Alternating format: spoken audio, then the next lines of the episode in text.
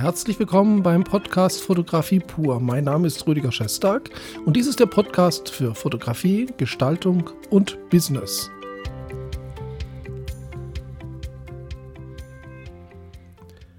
Ja, schön, dass Sie auch dabei sind. Heute wieder mal ein neuer Podcast aus dem X-Lab. Und ich möchte Ihnen heute fünf Gründe nennen, warum man sich vielleicht nicht immer die teuerste Kamera kaufen sollte. Hört sich zugegebenermaßen ein bisschen provokant an, aber ich werde natürlich gleich begründen, was ich damit meine. Der Hintergrund zu diesem Podcast ist der, dass ich ja immer sehr viele Nachrichten bekomme von Studenten, von Studierenden, von Hörern meines YouTube-Channels. Und da ist ganz oft die Frage dabei, oh, ich bin jetzt dabei, mein Hobby zu vergrößern, das Foto-Hobby, oder ich möchte als Berufsfotograf einsteigen, also ich möchte Geld verdienen mit der Fotografie. Was soll ich mir für eine Kamera kaufen? Das ist immer so eine Frage, wo ich mich sehr schwer tue, direkt und einfach darauf zu antworten. Sicher wird der eine oder andere von Ihnen auch gleich dabei sein und sagen, wow, du musst die und die Kamera kaufen, die sind super gut, das stimmt ja auch. Aber meine Antwort ist immer, es kommt darauf an. Ich möchte aber in diesem Podcast jetzt keine Kameraberatung machen und ähm, es geht mir um etwas ganz anderes. Ich möchte nämlich mit Ihnen eine Beobachtung teilen, die ich sehr oft mache. Ich erzähle den Leuten dann, schauen Sie sich mal die verschiedenen Modelle an, die verschiedenen Sensorformate, die verschiedenen ja, Sets und Bundles, die man kaufen kann. Nehmen Sie eine Kamera in die Hand und wenn sie Ihnen liegt, dann ist es die richtige für Sie. Oftmals berate ich dann nicht so, dass ich den Leuten sage, kauf dir eine Profikamera für dreieinhalbtausend Euro oder so, sondern ich rate meistens eher zu den Kameratypen, die erschwinglicher sind, die trotz vielleicht auch ihres Preises, der nicht so hoch ist, gute Qualität haben. Und sage den Leuten, kaufen Sie doch einfach, was Sie brauchen. Und dann sparen Sie Geld und können später, wenn Sie dann aufstocken wollen und Sie brauchen etwas Hochwertiges, ganz Teures, dann können Sie immer noch investieren. So, ja, Entschuldigung, hier ist ab und zu mal Lärm draußen auf der Straße. Ich versuche das auszublenden. Und ähm, jetzt ist es einfach so, dass ich dann manchmal die Rückmeldung bekomme, ja, ich habe mich jetzt doch für eine Kamera entschieden und dann ist ganz oft die Rückmeldung, die mich dann verblüfft, ich habe mich jetzt doch für dies und jenes Modell entschieden und das war dann meistens das teuerste aller Modelle, die überhaupt in Frage kamen oder sogar eine Stufe höher.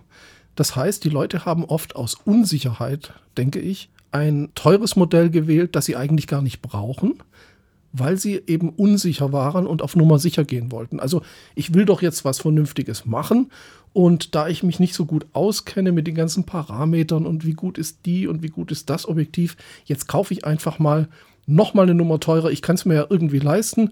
Dann habe ich die Kamera gekauft und dann bin ich wohl schon gut damit. So, und jetzt atmen wir tief ein und genau an dieser Stelle möchte ich heute einhaken.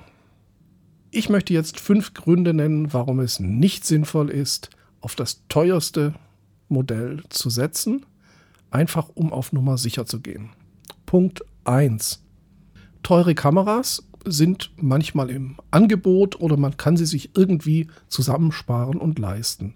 Was man dabei nicht bedenkt ist, dass man ja irgendwie dann auch Zubehör braucht, also mal ein zusätzliches Objektiv, ein Teleobjektiv, ein Makroobjektiv, Zwischenringe, Akkus, Handgriff und so weiter. Und bei den äh, teuren Kameramodellen sind auch diese Zubehörteile meistens sehr teuer. Oftmals ist dann dieses Budget nicht mehr drin, weil man ja im Prinzip sich mit dem Kauf der Kamera schon verausgabt hat. Und ich kann das aus eigener Erfahrung bestätigen. Hier mal eine kleine Story. Das war ungefähr 1997, als ich im, mitten im Studium in Hamburg war. Äh, wir hatten ja damals an der, an der Schule äh, Kameras gestellt bekommen. Also jeder hatte Zugriff auf Hasselblatt analog und ähm, Großbildkameras und ich glaube sogar Nikon Kleinbildkameras. Äh, aber die waren natürlich immer nur zum Ausleihen. Und irgendwie brauchte man dann auch eine Kamera als Student äh, für sich, die man immer dabei hat. Und das war damals eben keine analoge Mittelformat, weil das Mittelformat war Industriestandard und das war damals unerschwinglich. Also nicht wie heute, dass man die sehr günstig bekommt. Das war damals wirklich, ja, sehr viel Geld. Uns blieb also nicht sehr viel anderes übrig, als mit Kleinbildkameras zu arbeiten. Und ich habe gedacht, wenn schon, dann richtig gut. Und ich habe mir eine, eine Leica R, also eine Spiegelreflex, eine R6, glaube ich, oder 6.2 gekauft. Mit Normalobjektiv gebraucht, war erschwinglich, ging so und war damit auch sehr glücklich. So, und äh, ein halbes Jahr später, oder vielleicht nicht mal, ein paar Monate später, ging es dann darum, ich brauche ein Teleobjektiv. Also ich muss irgendwie für Porträts eine Linse haben, die ein bisschen länger ist als die Normalbrennweite. Und dann bin ich von Laden zu Laden gelaufen und habe mir gebrauchte Leica-Objektive angeschaut. Und auch damals war ja analog noch nicht irgendwie Auslaufmodell. Äh, da haben selbst gebrauchte Teleobjektive von Leica damals 7000 Mark gekostet oder 5000 Mark. Also das war für mich völlig unerschwinglich. Also selbst runtergewirtschaftete Objektive waren immer noch richtig teuer. Ich glaube, so nach einem guten Dreivierteljahr habe ich es dann aufgegeben und habe die Leica wieder verkauft. Also nicht, weil die Kamera schlecht war, sondern weil ich einfach als Student mir das nicht leisten konnte, weiter in die Kamera zu investieren. Und ich habe dann die mir eine Nikon FM, eine neue gekauft und äh, das, das ging. Und da waren vor allen Dingen gebrauchte Objektive auch nicht so wahnsinnig teuer. Also an diesem Beispiel sieht man schon, dass auch ich den Fehler gemacht habe, in das zu teure Modell zu investieren und bin dann einfach nicht weitergekommen. Ja, und Prinzip verfolgt einem sowas natürlich äh, immer mal wieder. Und ich sehe mich im Prinzip auch jetzt in so einer ähnlichen Lage. Ich habe mir ja vor drei Jahren die Phase One gekauft, mit der ich sehr glücklich bin. Und äh, die brauche ich auch manchmal. Ich arbeite sehr gerne damit. Aber das ist eine Kamera. Äh, ich habe zwei Objektive und wollte mir schon lange mal wieder ein Teleobjektiv kaufen. Äh, Sie können ja mal googeln, was das 135, das 150 mm äh, von Phase One kostet. Äh, da sind wir wieder in einer Preisklasse, wo ich mir überlege, ob es für mich wirtschaftlich ist oder ob ich mir das Objektiv nicht leihe, wenn ich es brauche. Also auch das kommt immer mal wieder vor. Und da wären wir dann auch gleich beim nächsten Punkt, nämlich wenn es um das Business geht. Wenn Sie also Berufsfotograf sind, dann kaufen Sie ja eine Kamera aus Berufsgründen und dann gibt man ja auch gerne mal mehr aus, man ist ja Profi. Aber ich denke, gerade wenn man Berufsfotograf ist, sollte man sich überlegen, welche Kamera rechnet sich. Sie müssen Kameras oder Sie können Kameras ja abschreiben. Und wenn ich mich jetzt nicht täusche, dann sind die Zeiten, in denen Kameras abgeschrieben werden, bis zu acht Jahre, also sieben oder acht Jahre. Das heißt, so schnell kriegen Sie Ihre Steuer hier nicht wieder zurück. Und wer hat schon eine Kamera acht Jahre? Also im Berufsbereich, wo man jeden Tag fotografiert, da sind die Kameras sehr viel schneller abgenutzt. Hier vielleicht noch ein Tipp. Wenn Sie Kameras runtergenudelt haben und die haben nur noch Schrottwert, dann gibt es, glaube ich, die Möglichkeit, reden Sie mit Ihrem Steuerberater, die komplett abzuschreiben. Aber gerade wenn man das wirtschaftlich betrachtet, ist natürlich klar, dass man eigentlich das kauft, was man benötigt und nicht mehr. Es sei denn, man hat so viel Geld, dass es äh, keine Rolle spielt. Aber wenn wir mit dem Thema anfangen, dann ist das eine ganz andere Geschichte. Ja, kommen wir zum dritten Punkt. Reparaturen, Ersatzteile, Zweitkamera. Auch bei teuren Kameras ist natürlich die Reparatur und die Ersatzteile in der Regel teurer als bei günstigen Kameras. Auch das muss man berücksichtigen. Und da eine Kamera immer mal kaputt gehen kann, tut man natürlich gut daran, mindestens eine Zweit- oder sogar eine Drittkamera, also ein Gehäuse zu haben. Ähnlich natürlich auch bei den Objektiven. Und das ist natürlich dann, wenn Sie auf teuer setzen, gar nicht so einfach. Da muss man dann schon richtig Geld investieren. Deswegen äh, ist es auch da sinnvoll, die Größe zu wählen, die man wirklich braucht und dann lieber auf ein Zweit- oder Drittgehäuse zu setzen. Und Punkt 4, und das ist der vorletzte Punkt, den halte ich auch für sehr relevant, man muss ja inzwischen sagen, dass die Kameras und vor allen Dingen auch die Objektive im mittleren Preissegment durchaus beachtlich sind. Also man muss nicht unbedingt die ganz teuren Zeiss-Objektive haben, um gute Qualität zu haben. Da denke ich zum Beispiel mal an Sony-Objektive, da denke ich an die Fuji-Objektivreihe.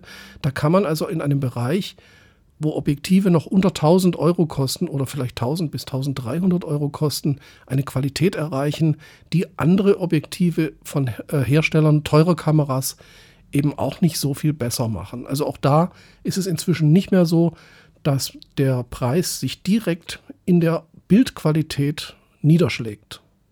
Das sind also viele Gründe, die man sich wohl überlegen sollte. Und äh, vielleicht noch einen letzten, der Punkt 5. Ich denke, es gibt ja bei den digitalen Kameras sehr häufige Modellwechsel.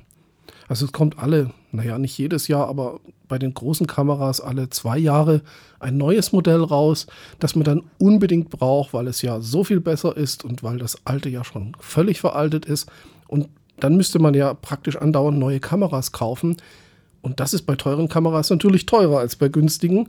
Die langen Laufzeiten wie in der analogen Zeit, wo man 20 Jahre mit einer Hasselblatt oder Mamiya oder so arbeiten konnte, äh, die gibt es einfach bei digital nicht mehr. Und da muss man sich dann die Preise, die ja durchaus auch beachtlich sind, wirklich gut überlegen. Oder man investiert so und sagt, ich arbeite jetzt länger damit. Für den Berufsfotografen eher schwierig. Das, was ich natürlich jetzt über Kameras gesagt habe, das gilt natürlich auch für die Objektive. Und ganz wichtig natürlich, die Objektive sind fast noch relevanter als die Kameras. Eine Kamera, die 24 Megapixel hat, die ist vom Gehäuse her jetzt nicht so, dass man sagen kann, da kriege ich keine guten Bilder raus, da kann ich machen, was ich will, sondern das hängt natürlich davon ab, was sie davor für eine Linse stecken und natürlich, wie sie fotografieren, wie gut sie fotografieren.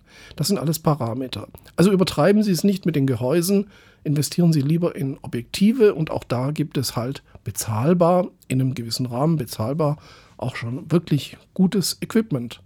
Und dann gibt es natürlich auch die Leute, die das wirklich nur in Anführungszeichen als Hobby machen und auch da denke ich, kann man durchaus mit einer Kamera von 800 Euro mit Kit-Objektiv ganz gut leben.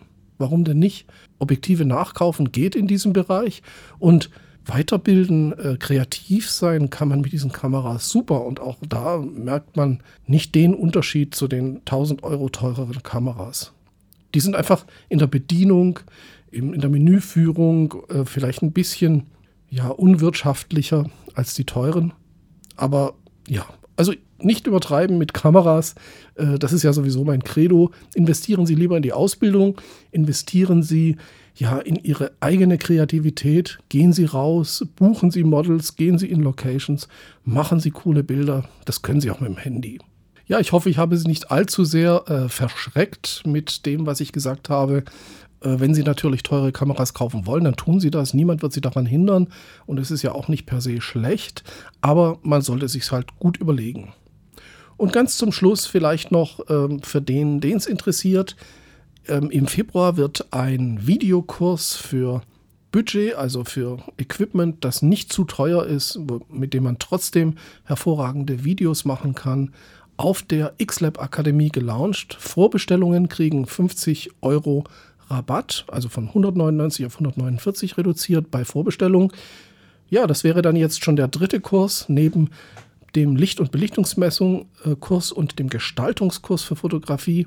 Schauen Sie sich es gerne mal an. Auf der Seite gibt es auch eine Abteilung kostenlos mit wichtigen, kostenlosen Tipps rund um Fotografie, Gestaltung und Business.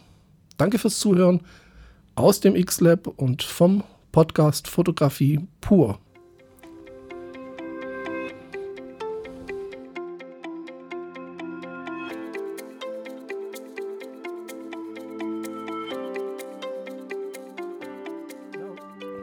Ja, und bevor ich es vergesse, Sie können natürlich auch sehr gerne mir eine Bewertung geben. Ich würde mich sehr freuen. Und auch für Anregungen. Schauen Sie auch auf meinem YouTube-Kanal vorbei und natürlich auf meinen Webseiten